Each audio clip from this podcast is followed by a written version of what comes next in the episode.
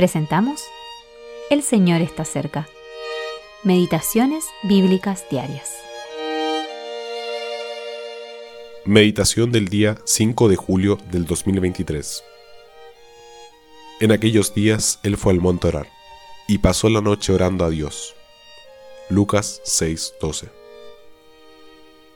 Invitación a la oración. Jesús fue sin duda un hombre de oración. El Espíritu Santo había sido derramado sobre él y sin embargo oraba. Él era la misma sabiduría encarnada. No necesitó que nadie le enseñara. Poseía infinito poder y recursos ilimitados y a pesar de esto, él oraba. A menudo pasaba noches enteras en oración. Todos sus hechos públicos estuvieron acompañados por la oración. Su bautismo, su gloriosa transfiguración en el monte, sus milagros, su sufrimiento en Getsemaní y su muerte en la cruz. Incluso expiró en oración. Lucas 23:46. ¿Se siente usted abatido? ¿Siente que su fe está menos viva, que su amor se ha enfriado? Quizás no ha visitado lo suficiente su cuarto de oración.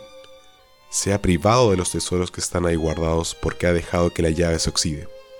Sin la oración, uno es como un peregrino sin su bastón, un marinero sin su brújula o un soldado sin su arma. En la tierra, compartir con personas ilustradas logra impartir un carácter ilustrado. De esta manera, y en un sentido mucho más profundo, la comunión con Dios te transformará a su semejanza. Véase 2 Corintios 3:18. Haga que cada acontecimiento de su vida sea un motivo para acudir nuevamente a Él. Si tiene una tarea difícil que realizar, llévela a Él en oración. Si se siente abrumado cuando piensa en una prueba por la que debe pasar, imita a Cristo y aparte su orar. Deje que la oración consagre todo lo que hay en su vida, tiempo, talentos, objetivos, compromisos, alegrías, preocupaciones, cargas pesadas y pérdidas. La oración suavizará los caminos ásperos, endulzará las amargas pruebas, santificará y purificará sus deleites, y lo transformará en un instrumento útil en las manos del Maestro.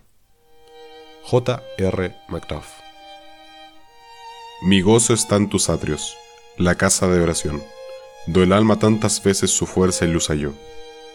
Con cuánto amor el ruego, tú sueles escuchar, Qué dulce hablar contigo, cuán bello en ti esperar.